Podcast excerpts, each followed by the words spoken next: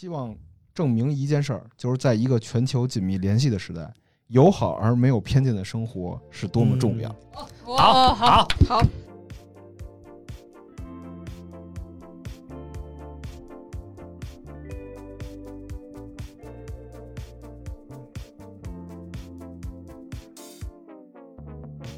大家好，欢迎来到胡扯电台。本期胡扯电台，我们将讨论如何看待国企国国货崛起后的野性消费。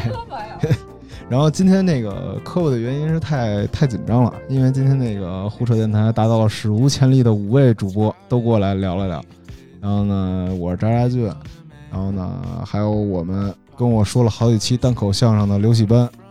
咱俩说就不算单口相声，你知道吗？什么？对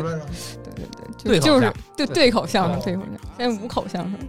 哦，好的好的，然后还有那个编辑部时尚天花板，啊，不是虎嗅时尚天花板潘潘杰老师，呃，大家好，我是潘杰。还有两位我们的新朋友，一位是黄瓜汽水，大家好，我是黄瓜汽水。还有一位是李彤老师。大家好，我是李彤。嗯，那咱们书归正传，然后就是直接开始聊。就最近那个网上就是有一个梗挺有名的，就什么左手蜜雪冰城，右手汇源果汁，脚上鸿星尔克，我过了充实的一天。这个大家都看见了吗？看见了，看见了看见了对呀、就再没看见，就是你知道吗？家里断网了，这个 然后大家买了吗？没有，并没有。我也并没有，而且而且我觉得我都没看见这个段子，估计我们家是对他家断断网了。对对对，不是蜜蜜雪冰城，你也没蜜雪冰城，我之前听说过有嗯一个歌，什么我爱你，你爱我之类的。嗯，我我觉得吧，就是就是这个鸿星尔克我还没买，但是蜜雪冰城尝了尝，然后感觉就是还行，还行，就不难喝，但是。由于我就是就是给大家解释一下，由于虎嗅就是在这个北京的 CBD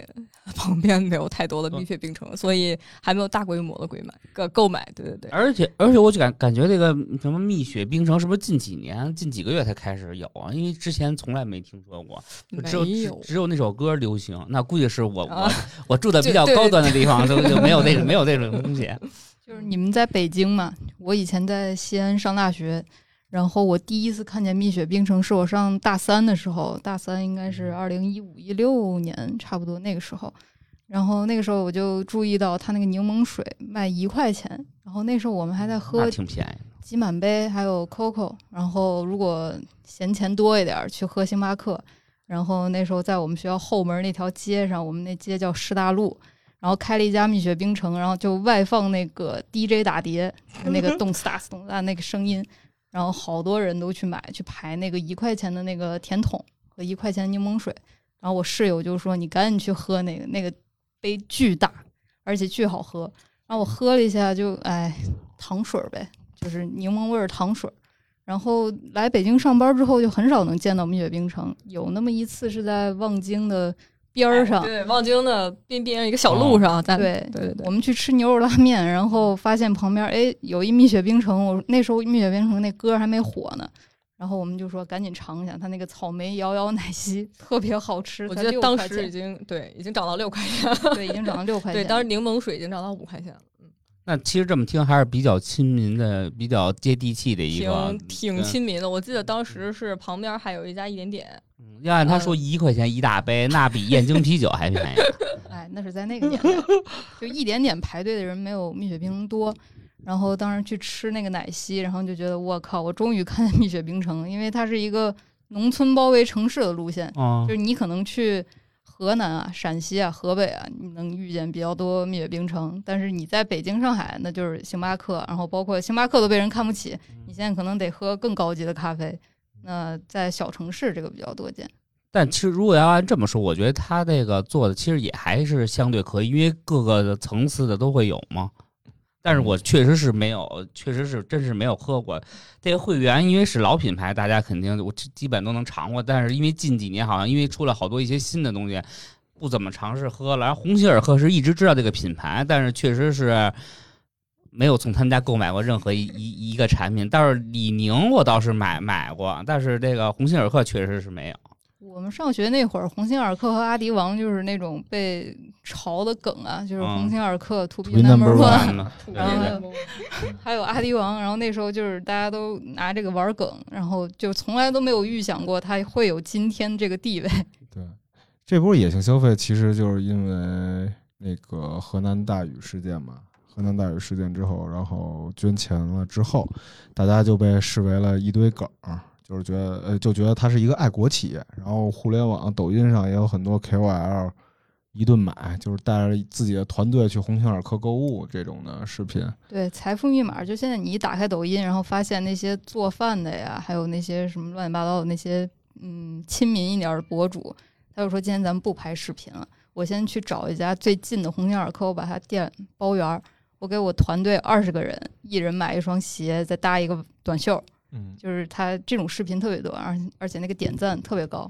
我一直都怀疑，就是可能就是因为身边人没有人会这么做吧，然后我一直怀疑，可能最热衷于消费鸿星尔克的这帮人，可能都是网红什么的。对对对，我其实我我觉得对待这个理性消费，我的看法就是好多人都会蹭热度，但是其实我觉得鸿星尔克啊。他们去在这个国家有难的时候捐捐款肯定是对的，对对对然后如果呃消费者呢去买他们东西支持他们产品也是没问题的。但是我觉得这波理性消费有有很多像咱们自己觉得什么那些自认为是网红的什么，谢谢大家点关注，不给不点关注会迷路这帮人，我觉得很多一部分是为了蹭热度的，就是这个东西它好，比如它有东西适合我，我喜欢，我买，其实无非无可厚非的。但是说像是网上，当然也有开玩笑的意思啊，就是说什么。啊，断码我也要，什么是我脚长得有毛病？我觉得这就把我脚砍了，啊，对我觉得这些就有很多是蹭热度的。有没有人做过统计？就是说这些人买了鸿星尔克，他上脚的概率或者上身的概率是多少？我觉得上升的概率非常小非常小。就是他们是苹果对一些快手网红新鲜事的了解，大家都是出门就是大劳斯，各自都是开大宾利的主儿。就是不没有什么大 logo 的，就基本不穿的，他买的也就是蹭个热度了。嗯，所以所以其实挺挺多人去买这些东西，就是为了直播给人看，对吧？我觉得有一部分，但也不不不不能说就是没有真正的真正喜欢的。我觉得像也也会有，但是要是就像刚才那个张老师说的，要理这这已经算是理理性野性消费了，就是一包括那个鸿星尔克的。那个经理也说了，要比较理性消费，不能大家就是不能大家乱来嘛。我觉得是这样的。是是，他那创始人不还连发了好几条那个抖音？对对对对。哎，李彤老师您怎么看啊？哎，我还真的就去鸿星尔克的淘宝店去看了一下 大家购后的评价，然后确实是返图的很少，嗯然后呢，很多是默认好评，剩下的呢，可能就是像刚才回的那种段子，是我的脚不好，就基本上追评也很少，然后反图也很少，这是我观察到一个现象。然后我觉得鸿星尔克它之所以会引发野性消费，其实就是还跟我们中国人所钟爱的那种戏剧性是很有关系的。嗯，就是它是这些捐款企业里唯一一个满足了戏剧性这个概念的企业，所以别的企业虽然可能别的也是运动企业，也捐了基本上是同样的钱，但是大家就觉得它是九牛一毛嘛，嗯，然后不足以那个激起我们的情感共鸣。因为他倾家荡产。对，因为鸿星尔克倾家荡产，有那个经营不利的传闻，然后一年亏个两个亿，还要捐个五千万，然后大家很感动。嗯，而且我觉得挺有意思的是，就是还有一个就是进入了一波，就互联网还进入了一波讨论嘛，就是说鸿星尔克都捐五千万，然后你捐这么少，就是不够，就是大家就有一种就有一种过，就是有一种就是朋友结婚，大家几个人商量到底包多少红包合适的感觉，就是那种话语体系吧，我觉得还挺尴尬的。但是同时，我也发现，就是无论是各种国货吧，对大家在这个灾难面前为很多企业的捐款感动，然后呢，并为之野性消费的同时，还我注意到一个细节，就是对比，就是他们会就比如说有一些文章还有帖子就会说中国货到底哪里不好，然后这个对比上的问题，我觉得也挺有趣的。比如说就是，呃，维宁之前咱们在聊这个选题之前，还特意提出一个我发现了一个网上一个问题吧，就是说蜜雪冰城几块钱的饮料挺好喝的，也极具性价比。那为什么就好多人还是要喝星巴克和喜茶呢？它的区别在哪儿？就是这种问题。我觉得吧，我觉得吧，就比如说你看到蜜雪冰城的那个门店，就我不是说它不好啊，但是它比如说你出去跟人家聊个什么事儿，你或者你约个姑娘，你去跟人家约会，你你肯定会选择一些比较好聊事儿的地方。就是这个蜜雪冰城，它通常是一个门店，但是它也有那种可以坐的那种地方。但是你你说你跟姑娘谈恋爱，然后给人买一个一块钱的大杯的柠檬茶，然后坐在一个路边或者什么地方不好聊，所以我觉得很多人，比如说去星巴克，然后去喜茶，它比较好聊这个事情。你说你坐在星巴克，有人在办公，然后有人在打电话，这个氛围比较好，对吧？就星巴克的氛围组，气氛组，对，气气氛组，气氛组，对。所以还我觉得还有就是说，嗯，贵的东西它还是有一种，就是大家对他先天有一种崇拜吧。然后，其其实我倒觉得他们都各自有各自的优点，就是因为就是很多人都拿这个去比，但其实他们根本没有可比性。就像蜜雪冰城，没准就更适合一些学生党啊什么的，然后星巴克没准更适合一些白领啊一些人，然后喜茶更适合一些谈恋爱的人。我觉得每个都有每个优点，每个也有每个人的劣势，然后他们并不存在于说谁比谁好，谁比谁差，只说他们是。满足自己每个人的个人需求不同而产生的东西，比如说，咱不能说那个啊、因为那个芝麻酱好吃，然后臭豆腐就不好吃，这没有可比性。就你爱吃它，你爱吃它，符合每个人的不同特性嘛。我觉得我倒没觉得蜜雪冰城会比星巴克和那个喜茶差，只是它服务的对象服务的对象不不同嘛，就是这样的东西。对，但是就是因为招着这件事儿了嘛，所以就是这种话语就比如说我谈恋爱，我喜欢吃臭豆腐，加加面面包加大蒜加面包片儿。我约一姑娘，我不能姑娘喜，我不能请姑娘吃这吃吃这吃这个。我说来来，这臭豆腐香着呢，来来来来口蒜，我肯定得带人吃点别的，对吧？对不一样，我觉得。我倒没觉得他们比他们差。我也觉得这不是一个维度上的探讨，但是网民现在就比较喜欢把两件事对立起来，就是一种二分法的，是那么去聊，就是哪个好哪个更不好，就为什么不喝这个啊？这是中国的这种话语，我觉得是消除了消费的层次感吧，就是这一点。嗯，对对对，但其实你看，在这个星巴克和喜茶工作的员工，他不也是中国人吗？我觉得这个其实无所谓。就是刚才那个潘老师说的，他说就这这个东西没有可比性，对吧？对就是我最近还知道，就还有一个啊特热，啊你知道吗？对就是雪糕，啊，雪糕，就比如说那天爆出来一个，就是八喜的冰淇淋比梦龙的质量好，因为八喜的这个它用的是原料是牛奶，然后嗯这个梦龙它其实用的是植脂，哦，对，但是呢，梦龙却卖的比八喜还贵，我我倒觉？得也你就就是你看这这两个东西是一个维度的，但是我觉得虽然他们是一个东西啊，但我觉得也也挺怪的，就是一个是冰激凌八喜，一个是巧克力梦龙，就是。我那梦龙比它贵就贵呗，那人卖的就是这个价，就是我觉得好多，因为现在就是也中国也是一个有按市场经济来说的，它卖的贵，那有人买，那证明它有这个市场。我觉得梦龙比八喜好处就是梦龙里头真有好多巧克力，是这样，它那个巧克力的外壳其实跟欧洲那个标准是一样的，就是那条微博的意思就是说，同样的一个梦龙，然后放在欧洲，它那个瓤儿嗯，就质量高一点，它是用纯的生牛乳做的。但是这个瓤儿换到了中国，然后它就换成了一个更就是成本更低的一个东西来做这个瓤儿，然后就有微博上就有网友就说，那凭什么？就欧洲人可以吃更质量更好的梦龙，然后放到中国来，好像我们这梦龙就降了一个档次。当然，这个我不能负责任说啊，这个。但我觉得现在好多网民都有点上纲上线，啊就一到什么问题上就是那种特别怎么样意气风发的，其实我倒完全没有必要。就这种东西，就是你觉得它好，你觉得它值这个钱，那你你买你就吃。如果你大家都觉得它不好，大家都觉得它不怎么样，慢慢不吃，那它慢慢也消落了。咱就拿某某捞来说，那不慢慢的不也就这样了吗？这个事儿真的伤害到我了。我是那种买冰激凌一定会看配料表的人，哦然后但是唯独梦龙我没看，因为从小就觉得它是一个高端的东西 对，一定不会坑人。那梦龙不会骗我的。但是哎梦龙不会骗我。是，但大家没有就吃的时候，就我个人感觉，我吃的时候就是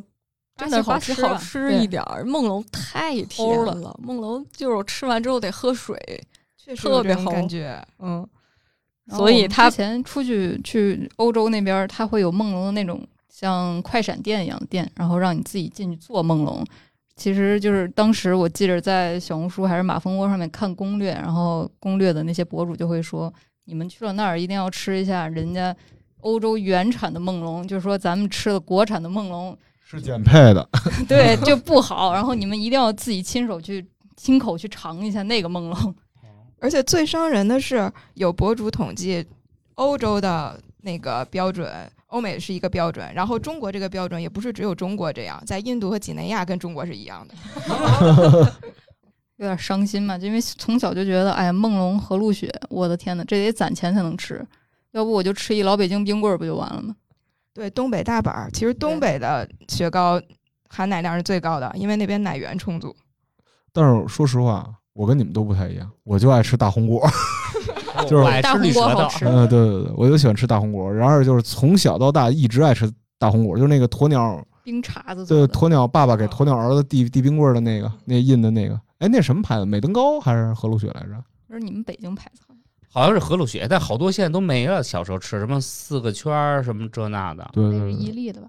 我还是觉得就是冰激凌有时候我接受不太了，我还是更喜就是就好外国的好冰激凌，就是对于我的饮食习惯来说，可能就是太太浓郁了。像我们一般小时候绿豆沙、大红果儿也就这些了。对咱们那吃的叫冰棍儿，人家叫冰激凌。啊人家叫雪糕，后来高级了。那个博主科普一下，说我们就是国内吃的一些便宜的，就叫雪糕冰棍儿，然后真正的冰激凌这个标准它很严格，什么奶的含量要百分之多少以上，然后不掺水，然后怎么怎么原料怎么怎么好，然后才能叫冰激凌，就跟哈根达斯一样，它质量得好。对我还有就是你说到这儿，我突然想起一点，就是 VICE 新闻前两天报了一新闻啊，就意大利，如果你要做冰激凌不合法的话，会被抓。对，意大利的冰淇淋太好吃了，就是那个他们叫 gelato 还是什么，就是那个那个意大利冰淇淋。然后我是就小时候第一次吃那个，我就在感叹，就是我以前吃的冰激凌什么东西啊，都 齁了吧唧的。人家那冰淇淋真不齁，然后原料就是很醇厚，就那种口感。其实就是人家在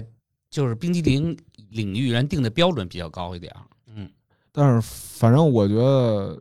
就是接接茬说啊，就刚才那个意大利我还没说完呢。那意大利他们他们除了说那个说了这个违法之外，他们定的那罪名还特别有意思，就说为什么要定这个法律？是说冰激凌是意大利的，国宝，对对对对对，那个国家象征。如果你要把冰激凌没做好，你就是给意大利丢人，所以你就得被抓。就跟你给披萨上面加菠萝，你就要被开除国籍，赶出去。我就是就是在这件事儿上，我是非常支持国货的，尤其是大大红果。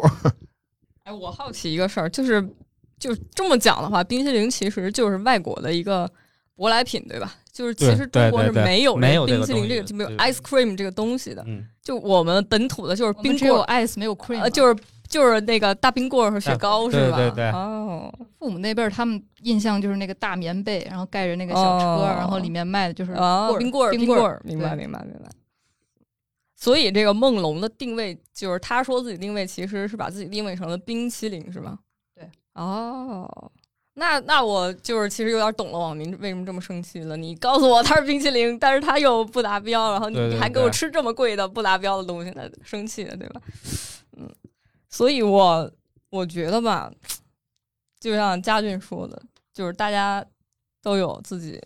喜欢的东西，你喜欢吃什么就买什么。啊，对，你要是觉得这个梦龙不 OK，以后就不买了，对吧？嗯，而且我觉得就是，反正我身边就是在这次国货，就尤其是河南这次大雨非常悲痛的这个大雨事件之后掀起的这个国货热潮里，我身边的朋友们还是依旧遵循着自己的消费观念在消费，就是在大家眼里，就是包括在我眼里，其实对于商品来说，它是没有国籍的。但是我发现，在球鞋领域，这个国籍真是越来越严重了。就是一是那个之前那个奥运冠军，咱俩上礼拜聊，呃我跟喜文上礼拜聊的那个，呃，那个因为穿阿迪耐克被网暴，然后或者是就是之前那个事件，事件，然后很多人围在耐克门店门前大骂啊 SB 那种的，就是我觉得那些我就不我我也不想骂人啊，但我觉得那些真真的就是无脑，就相当于前段时就很很早之之前跟跟日本有些矛盾，然后有人去打日买日本车的车主一样，就是我真觉得就不知道这帮人怎么想的，就是在。几好几年前，就相当于我小时候，就是耐克、阿迪，其实是一个也是从外边进来的一个东西，在国内的售卖渠道不是很充足，然后大大家也是会有一就喜欢这方面的人也会去费尽费尽脑汁的，然后通过国外的朋友去购买。到现在就是耐克跟阿迪在国内的市场已经很大了，然后很多的耐克和阿迪的，就是高层的中心已经放到了国内市场，然后为中国。人专门设计一些东西，我觉得他们是在转变为消费者的一个概念。他们并很多人并没有那种政治化东西，而是国国人好多人都上纲上线，就我非要有一个东西。但其实在我看来，没有没有非黑即白的东西，只是要理性的看待这件事情。嗯，我我我我现在觉得就是在，我也不知道怎么回事，反正就是商品吧，在在大家买东西的时候，大家会把它当做一一件武器，就是来证明。就是你可以说是消费投票一个完美展现吧，但是它更让人觉得非常的尖锐。但是不过回归本题吧，就是就是一个很很对于老百姓都很重要的问题，也是大家很好奇的问题，就是你觉得这些就是这很就是大家念叨很多年，国潮能够崛起，分走耐克、阿迪啊，包括外国品牌的这个市场，大家觉得。这个路还就是因为你从媒体上就感觉明天立马就要超过了，就要登上了。但是大家会怎么看？就是国潮呢，在自己的呃眼想法眼里，其实嗯，那我我先说，我其实觉得就是在我的眼里，就是近几年，就是虽然有一些像李宁啊、像鸿星尔克、像安踏，他们就是已经稍微在国际市场，包括在一些国际领域有一些。小小的名气，但我觉得他们要真正的能去瓜瓜分耐克跟阿迪的市场份额，其实还要需要走很长的路，而且是一个特别艰辛的路。无论是从它的真正的产品来说，还是从它的设计，还是从它的文化来说，尤其是文化这个领域，我觉得需要很根深蒂固的去做一些进步和改善的。我觉得它并不会说真正去呃去瓜分它的市场，只是说。很很多像我说的，很多人都是比较为了蹭热度啊，一一股脑的啊，我不买，我不买，我不怎么着。但是其实耐克和阿迪他们，包括现在今年比较火的 SB 系列，包括他们一些各种联名，还是卖的非常好，国人还是非常强。而且在美国市场炒这些鞋、挣这些钱的人都是中国人，而且中国就是。大家其实忘了一件事情，耐克在中国开工开工厂，工厂这帮工人是不是中国人？他其实提供了好多的劳就就业职职位，他中国人挣双份钱那不好吗？就大家一定要理性去看待这事情。当然，其实也当然也是要需要支持一些这些东西，但是不要一股脑的就啊，我要打，我要怎么着，我要怎么着的。我我觉得这个事儿就是可以简单的理解一下，比如说我小的时候，我记得就是我去商场。我妈也不会给我买特别贵的鞋，就是我记得非常清楚。有一次我小学六年级，我妈给我买了一双三六一度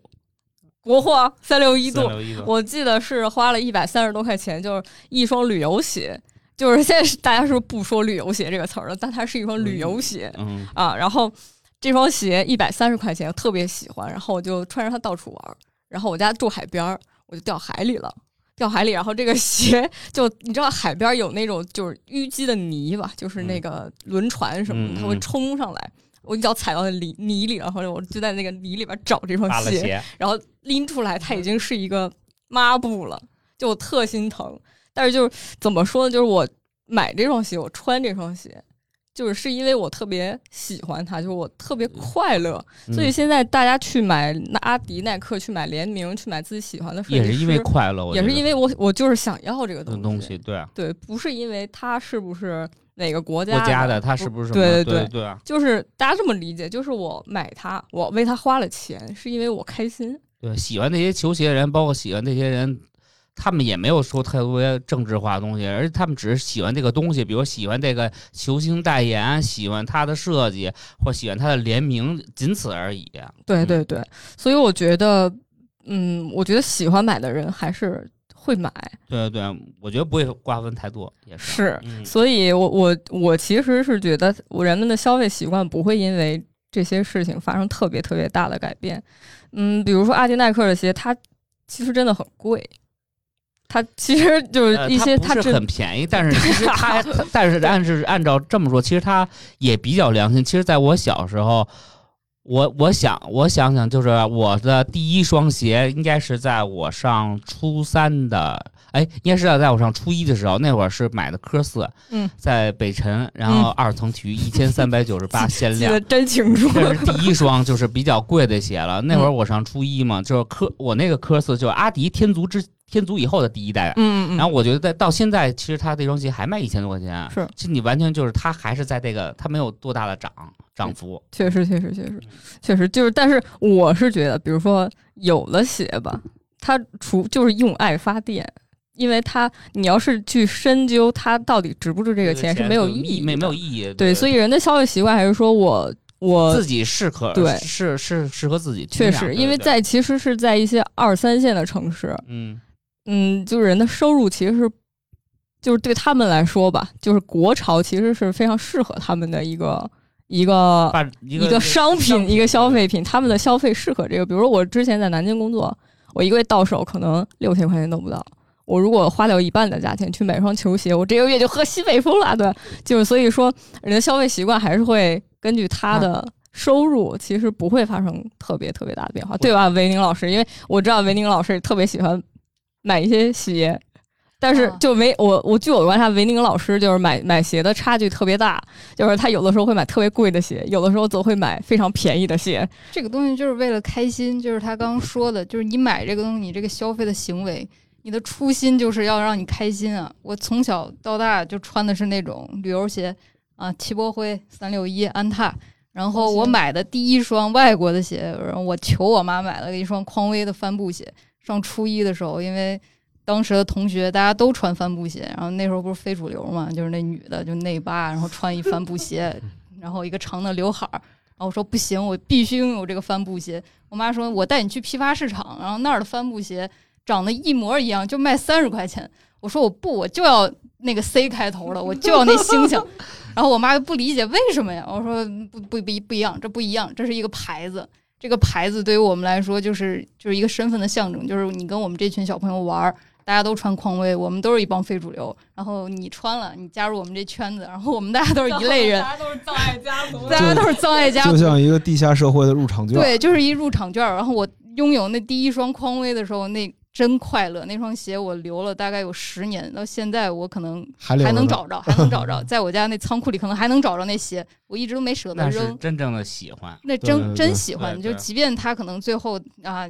他破了。对他政治立场不好啊，然后他的什么什么这牌子怎么怎么样，但是我还是能记得，就是我上初一的时候，我去到那个鞋店里，我拿到了第一双匡威的那个开心的感觉。买到了快乐你，看这多好的文章结尾啊！多好的文章结尾。说早了，你晚说十分钟，结束的时候说。但其实还是为了设计，就是刚刚喜奔说，就是我买鞋，它那个价格差距比较大。比如说，我可能会花四千多块钱买一双啊，就是读上面就是已经断码了的三七码特不好买的一双什么什么联名。然后我也会去幺六八八上面买一双，就是我现在脚上正在穿的这双，它四十九块钱，我就是为了上班穿，就是一通勤。然后我觉得它样子过得去，然后穿着挺舒服，然后又凉快，四十九块钱就穿就穿呗，它挺好看的，我买着开心。那我既可以穿四千多的，我也可以穿四十九的，这就是一个开心，嗯，就是这样。李彤老师呢？那个像营销这方面，总会说要连接客户的心智。我一直觉着啊，这个 耐克、阿迪跟安安踏、李宁这些，他们连接的就是不同人的心智。那我们穿衣服可能就是为了造成一个呃身份的认同。那比如说我要踏上职场的那一刻，我可能要去买一身西装，嗯对对对对，嗯，然后穿上这身西装，我可能瞬间觉得自己长大了，这就是一个身份的认同。那这个可能现在安踏、李宁他们没有连接到一个更深层次的一些，他们也在试图啊，但是没有更深层次的去连接一些体育文化呀，然后像一些球星的历史啊这些东西，这些耐克和阿迪一直在试图做的东西，他们现在的一个最重要的标签就是国货，那他们连接的实际上是爱国心，所以现在去购买他们是基于爱国心。那我觉得这个肯定。爱国当然是一直会存在，但它不会是一直去刺激你打鸡血的恒久的一个那个东西。对对对，所以之后会怎么着，还是要看他们的深挖吧，看他们怎么营销。对，就是你不能一直靠着爱国去带这个货呀。对对对这个爱国之心肯定是有的，但你爱国之后完了呢，你不不自己去努力去改变、去突破，那永远的其实你无非也就是个运动品牌。你就像其实我看近几年的李宁做的东西其实越来越好，他有他已经走上了巴黎的时装周啊什么，他的东西慢慢的。其实也会被很多就是年轻人所去接受，这是一个路子，是一个突破。其实大家可以慢慢的去一点点的脚踏实地的发发展，我觉得这是个路，并不是说他们不好，但是短时间按照刚才咱们说这个话题，就是短时间如果他想瓜分或者他想改变一些人的消费观念，其实还是有很长的路要走的，并不是说马上就可以的。嗯关于这，大家都说完了，我就是每个人都说了自己的消费习惯，我觉得就是不同产品对对标不同客户吧。但是我觉得就是像李彤老师刚才说的那个爱国热情是一个，就你要是一从就是我们在座的都是爱国人士，然后就是也支持这种行为。但是怎么说呢？就是我觉得就像马克思说的“生人本生人无祖国”嘛，就是你本质上你还是要回归产品本身是如何征服你的顾客，让你的顾客爱上你，才是一个，更好的。但是就像说的，中国中国这几年炒最火的概念，可能在这个领域里，除了所谓的球鞋以外，最火的概念可能是国潮的概念吧。但是我觉得这个概念是一个很不好的概念，因为我觉得国潮这个概念、潮牌这个概念是大家赋予它一个潮流啊，现在火它就叫潮牌，但是对自己品牌本身没有一个定义。就是我觉得一个好的品牌或者一个时尚呃这个大类目下的一个好品牌，它一定是一个知道自己在做什么的品牌。就他就像一个嗯艺术家，他知道自己要表达什么。对，但是如果你要说你只是说呃盲目的去对对对对我觉得就不太 OK。然后我觉得就是潮流，我觉得而且大家不要再用潮牌来形容一个品牌了吧。对，我觉得就是比如说你不能是既做不成时尚品牌品牌，也做不成时装品牌，然后你就称之为自己为潮牌，我觉得这是一种对自己的放弃。我觉得包括刚才您说的那个呃潘老师说的那个李宁，呃李宁其实它也是分很多产品线的吧，就是。呃，像走上巴黎时装周的其实是日本团队在主理，对，然后但是它最赚钱的最日李宁它分呃普通咱们在奥特莱斯看见的那些李宁二三百块钱一双鞋，然后往上是中国李宁，就是 box logo，然后中间写中国李宁，然后现在它最高端最高的线是 Phoenix，然后其实是日本团队在运营，就是我还是期待中国本土的青年文化，就真正的去支持国货，是要给他们更大的空间去施展自己。对对对对对对对，然后大家一起努力吧。我也希望能看见有这么一个品牌，然后让我穿出国门之后，能让我觉得哦，这是我们中国的品牌。对对，就真包括的这是我们自己设计的，我们有自自己年轻人一代的想法，一点一点儿的东西。对，就跟那陈冠希 Close 当年出那个黑荆棘一样。我觉得他们他是有自己的想法的东西的，对对对。但你不能是像那个 Madness 啊，对对对，直接就 copy 无非就不能打板的那种东西来说，包括其实像我跟那个张老师，我们都比较喜欢呃日日本的一些品牌，像他们各种品牌都有自己的主导性，比如说像 Double Taps 就主玩的是工工装跟板仔之类的，然后像 Neighborhood 就玩机车之类的 v s w i m 就玩民族之类的，就。国内的做像做一些本土品牌，像他们俗称的国潮，他们其实要有自己的定位，嗯，自己的风格，然后虽然这个东西的主体风格是是什么，然后我要把它吃透玩精，就像那个现在比较火的一个品牌的瓦卡马瑞啊，它是做呃夏威夷衫的。那夏威夷大家都知道，其实是美国的一个一个一个风格的一个衣服。那为什么现在日本品牌就把这个风格玩的最好，而且全世界都都崇拜？按理说应该是美美国人去去做这东西，只只人家把这个东西吃透了，去研究透了，然后设计出符合自己风格的一个东西，然后让世界认可。我我觉得中国其实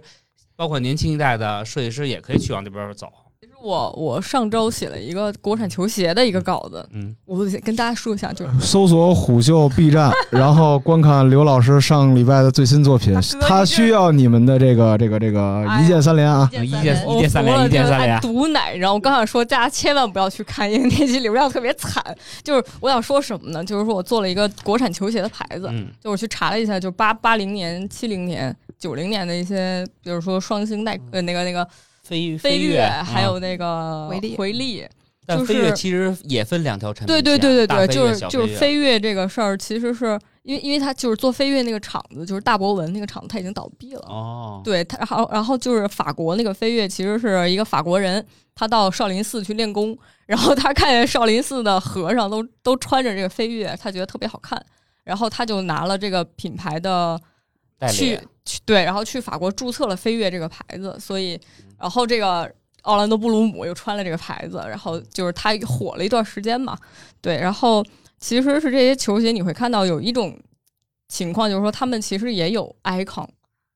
就是他们其实，在七八十年代，比如说那个呃中国女排，其实就是穿着八几年就是穿着这个回力夺冠的，的，它其实是有 icon，、而且有文化的，对有文化，但是它最后没有做成其他国家这样，就是你你会看到，比如说回力之前就是特别陷入舆论风波的是，他就是 copy 别人的版型，比如说他 copy 那个椰子三五零，然后他就是去学老爹鞋。就是他忘了自己之前的，其实他他那个鞋很好看，很好，对，对。但是他不做了，他去就是我觉得有一就也不是批评他吧，但是我个人感官是有点急功近利，就是说我把这个产品太想去为了销量而是的忘了最终我要发展路线。对对对，他是把实玩玩都是文化这一块儿，我觉得是忘了。对，他是就直接把消费降级，就是底层消费的那帮人吸引过来，但是他这个鞋呢却是别人的设计，但是看见班里学霸做的呃这样我就去抄一下去去抄一下，的。其实你自己踏踏实实做也挺好。对，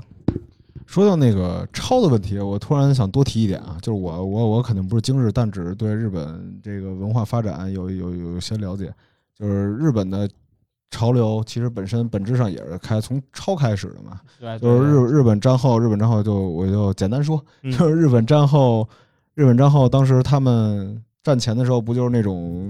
呃、昭和男儿的那种心态嘛，就为国家制服文化之类的。对对对，它其实青年文化是一个呃附附属在主流文化下的一种东西。但是到了他们战后之后，经济慢慢发展，他们有钱了，有钱了之后，青年就希望创造自己的文化。首先就体现在衣服上，嗯但他们衣服他们不知道该穿什么，因为当时你其实没什么衣服可以穿。那那他们选择的是什么呢？选择的是美国的常青藤服饰，然后其实是基本就是照它的版去抄。然后当时有一个跟类似于比 Beams 还要早期的一个日本品牌叫 One，然后他就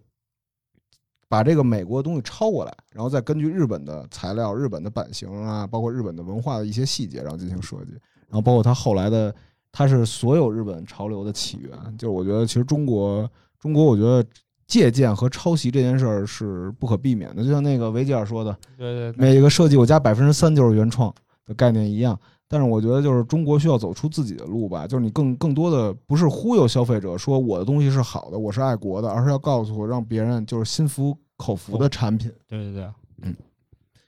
所以大所所不能说是从一个外形去打板人家的东西，而是说我借鉴了他的东西，然后我进行我的改良，然后我拿出中国比如工厂我的做工的质量的原材料去，因为包括好多其实国外的一些好的高端品牌或者大家觉得特别贵的都是中国生产的，就我可以我我有很好的原原材料的基地，我有很好的工厂，我工厂能做出特别好的东西来，我要依依附我这个的优势，然后进行我的一些改良、一些技术的一些东西，然后为了一自己的路一步步去发展，去往上走。我觉得这是一个长久的一个路子，也是说，就对于现在的国潮这帮设计师，无论是主理人来说，要把真正的这个品牌去做好，而不是说拿着国潮这个噱头。就我之前看一个采访，是讲的是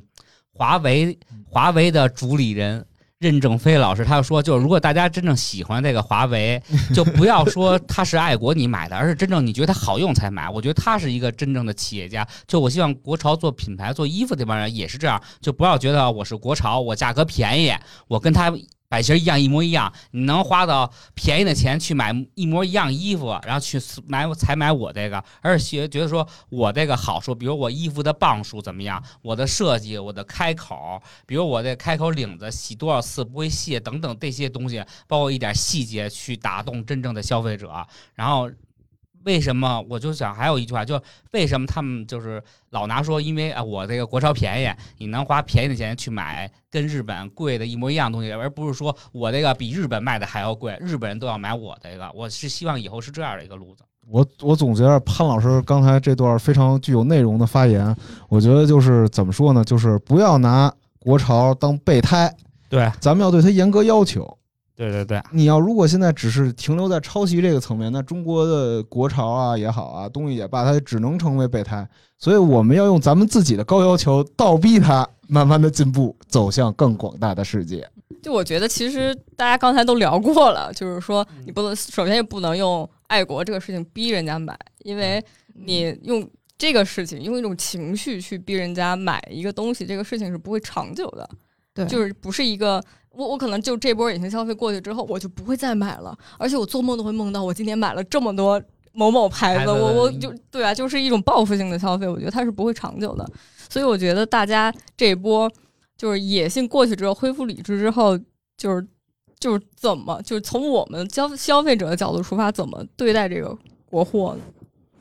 我觉得就是在恢复这波理性之后，然后我们其实看待国货就是啊。我不，我不是说不喜欢国货，也不是说觉得国货什么东西都是不好的，只是说我觉得大家是根据每个人的不同要求、不同需求和不同标准去选选择适合自己的去国货，适合自己东西。比如它适合我，那我就买它；如果它不适合我，那我就不买它，或者它不喜我不喜欢，我就可以不买。就像其实我觉得。呃，大家其实，在电，大家我嗯有没有觉得，其实，在电视或包括家里的一些空调方面，其实大家现在已经转变了。在过去都是一些什么索尼、松下什么这那的，到现在其实都基本上都是国产国产的了，而且国产用的也挺好。这这就是一个改变。这改变的原因是什么？是因为确实是。中国的这些电视机啊，什么空调做的确实是越来越好了。它跟一些日本原先的一些，比如索尼、什么松下，没有什么差别，甚至比他们要好。所以大家去买，而是一个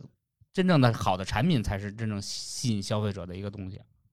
就是我看微博上有几个网友说，就是也是因为这次鸿星尔克这件事儿，然后他是真的去逛了逛鸿星尔克，然后他发现这衣服就即便他可能穿着设计款啊都有点老。然后他发现他给他爸他妈，然后他爸他妈平时干活啊，或者就是日常出去跑步，其实穿一件那个，他质量还行。然后他就觉得，那我为什么非要去就花那个大价钱，然后给他们买，然后他们还不开心？那我既然这样，我带着他们去买一些国货，买红星尔克、李宁啊什么的，然后父母其实也挺开心的，说你花小钱办大事儿，性价比很高，我乐意穿。他觉得这点他还挺开心的，就觉得如果恢复理智之后。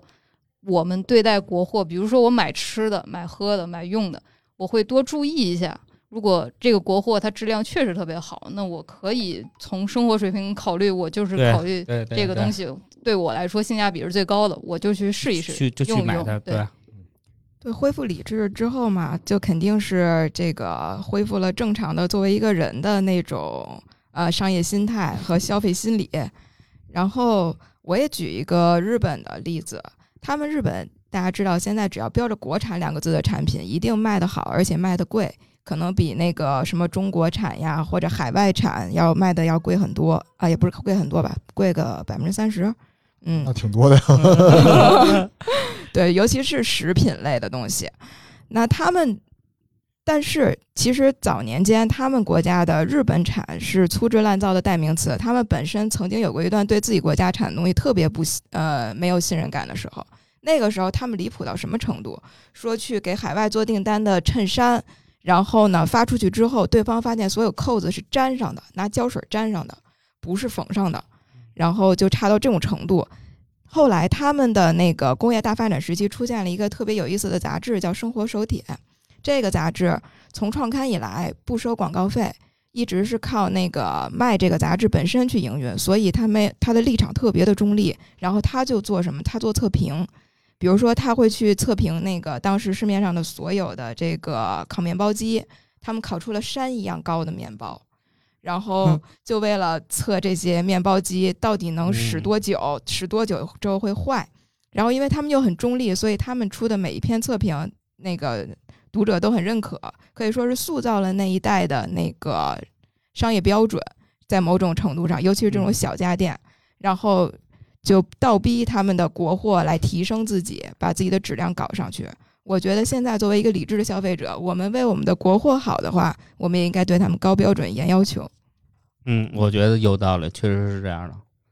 我我觉得吧，就是大家也可以去，就是多多上网上搜一搜国就国货历史，对，多看一下想通了妈的系列。呃，这不是这个意思，就是就是说，其其实我们 就是你，你可比如说，就拿回力举例，你可以不去买它 copy 的版本，你就去买它经典的那个款。对对，原始的版本。现在对，但是好像我听说现在天津好像还有那个大大厂的东西呢。哎有有有有有，对对对，有而且其实很多人都去追捧，包括就在我在小时候踢球穿那个胶跟儿鞋鞋底儿，其实那些都是一个很好的东西，我觉得。嗯双星是吧？双星，双星，我们班男生都穿那个鞋。对嗯，双星大薄轮，其实它很很舒服，就是有点臭，就是但是它脚感真的非常好，嗯，对，而就是比如就是其其实我们因为上周那个选题，我我们组其实买了很多那个鞋，嗯，对我买了两双飞跃，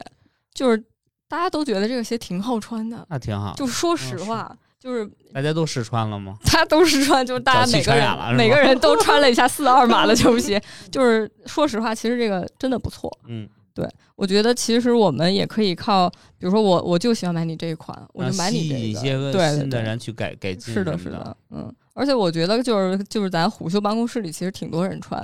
我我那天观察了一下，挺多人穿这个飞跃，还有还有这个回力的，好好几个人脚上都是，大大家可以观察一下。因为虎嗅之前跟那个飞跃合作过一双鞋，然后然后好多老员工、老老同事们都买了它，然后天天找渣渣挺那俊，找渣渣俊就是给你们打折，嗯。然后还有一个点，因为啊，您您您您，你们都说球鞋，然后我想到就是女生嘛，买护肤品、化妆品。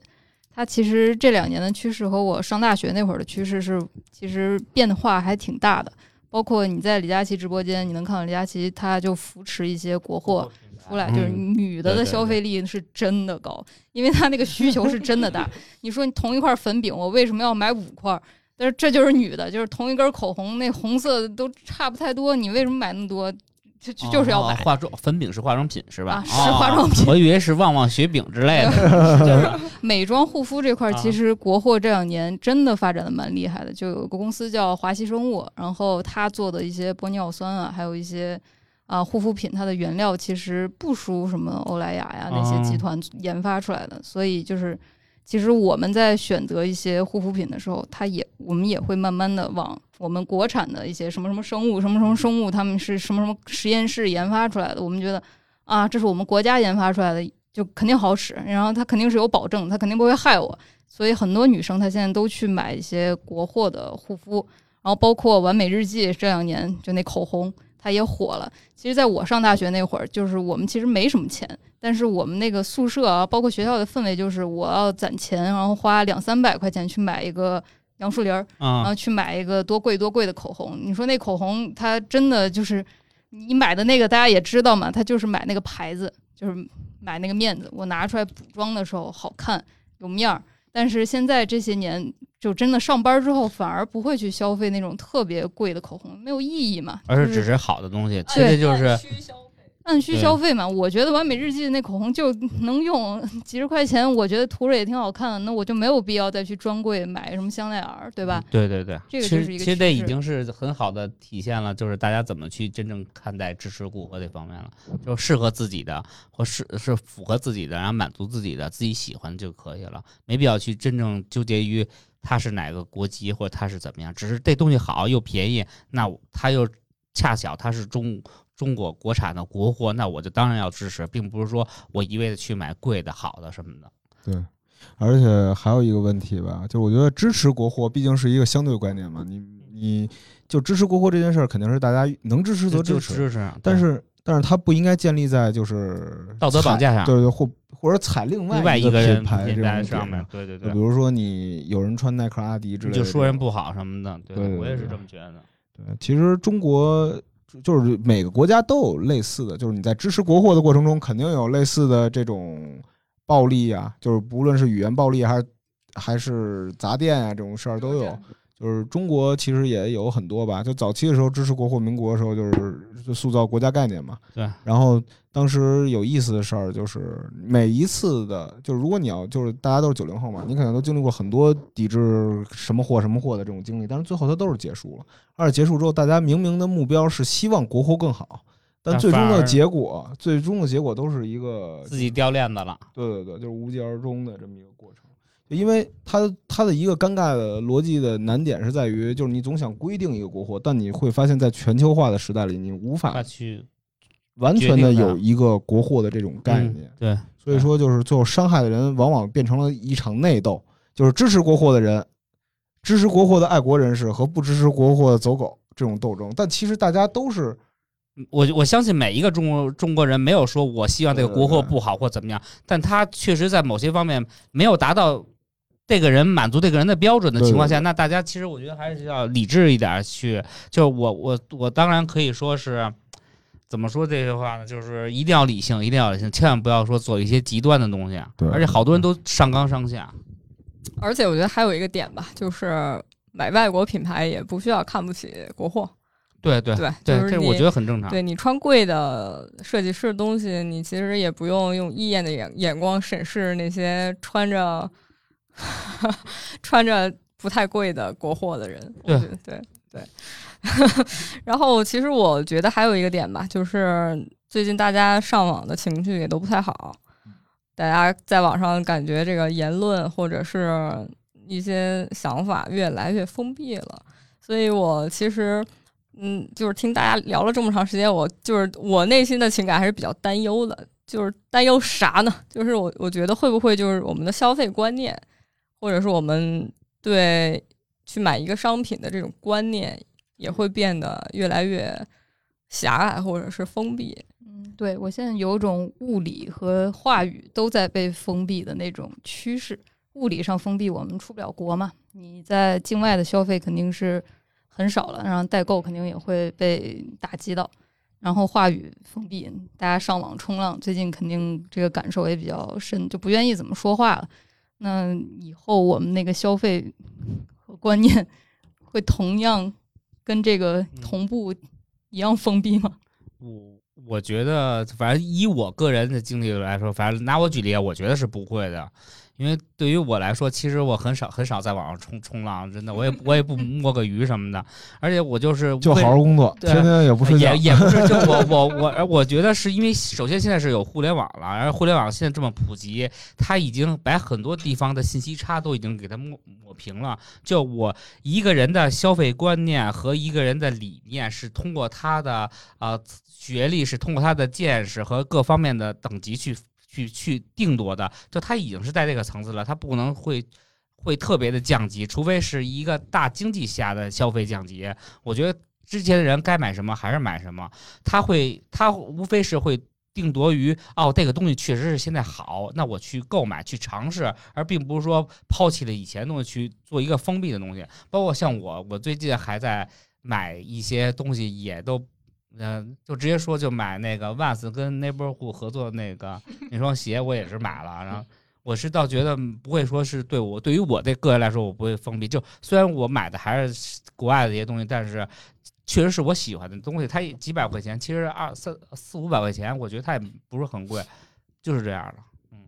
李彤老师呢？您觉得会更封 闭好，又 Q 到我了。啊？嗯，那个 在那边 Q Q 我跟你说，这李彤老师啊，是我们这里有准备最充分的，当然就是捏不声的，也不说话，就跟这儿等着就是因为我们太贫了。对对对，等着插嘴的机会，然后现在来插一个嘴。嗯，我是觉着这个消费观念封闭这件事儿，可能就是根本不可能做到，因为呃，你要想有一个封闭的消费观念，你首先就要有人给你去提出这个大旗，然后你才能去聚集在这个封闭的消费观念底下，可能去有呃，很多的人他们可能呃平常并不具备自己去搜索这个牌子到底有多少成分属于中国，多少成分属于外国的这么一个能力。然后，我认为他们的每一场行动应该最后都是在 KOL 的引领下完成的。呃，如果说是作为一个自主的人去进行封闭化的消费，我认为是比较困难的。嗯，明白的我。在我在想有没有有没有这样一种情况，就是说我们是觉得现在的嗯观念越来越封闭了，比如说你晒个球鞋都有人网暴你，但会不会是因为互联网，因为互联网的发展现在已经就是抹平了你们的信息差，所以它中间有一个幸存的有偏差，就是说原来这些人也是这样的，但只不过是我们不知道。我们现在突然发现这个网络狭路相逢，这个问题越来越尖锐了，所以我其实我个人对消费观念会不会越来越封闭，我觉得观念会越来越封闭，但是行为不不一定会越来越封闭。就是说我可能我我买，但我不秀。我不晒就完事儿了，我不晒就没有人悄悄的买 对，偷偷的买。对，所以我我觉得吧，就是大家其实不会有太多变化。大家还会去真正的去去购买，只是说我不在网上晒单了什么的。嗯，还是有点悲观。就是刚刚那个李彤老师说，就是很多人他大多数嘛，他跟着 KOL 就那个旗帜底下，然后他就跟着去消费了。所以当时提出这个问题的时候，我们讨论的时候也是觉得。哎，就是我反正是有点悲观，就是因为大多数他可能不会坐在这个屋子里，今天跟我们录这个电台，然后他嗯可能正在上班，正在打工。那他看了一条微博，或者他看了一个转发二十万的微博，他就短暂的立了一个誓，就说我今年、明年我绝对不沾任何外国牌子了，我要各种的。对对对，就是嗯这种观念让人有一点点悲观，就是这个世界本来在我小的时候它是一个地球村嘛，就是我们要向外看，然后我们也欢迎外面人来，然后我们大家都是好朋友，手拉手。然后我不希望这个就是对吧？我都不知道大概该怎么说了。我我我理解你的意思，我是觉得像他说的，其实是就是我觉得是另外一个话题，就是大家在互联网上去如何真正的去放下心态，平平静的去面对一个陌生的人，一个我觉得就是因为这是另外一个层次上的事儿了，我觉得。嗯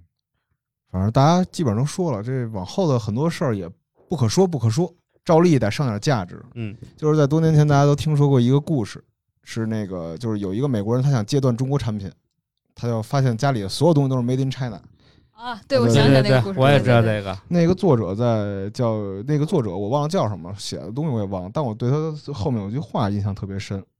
他就说，他做这个实验的目的就是就是戒断中国货，戒断 Made in China 这件事儿，并不是为了就是不用中国货这个点，而是希望证明一件事儿，就是在一个全球紧密联系的时代，友好而没有偏见的生活是多么重要。好好，好，然后这句话呢，就希望每一个大家都能好好琢磨琢磨，就是，然后另一点呢，也是希望能大家找到自己喜欢的东西吧，就是嗯不要管别人怎么看，买的开心，对买的快乐。买的开心，买的快乐，大家再见，对对，下次见，大家再见好了好。了。拜拜拜拜。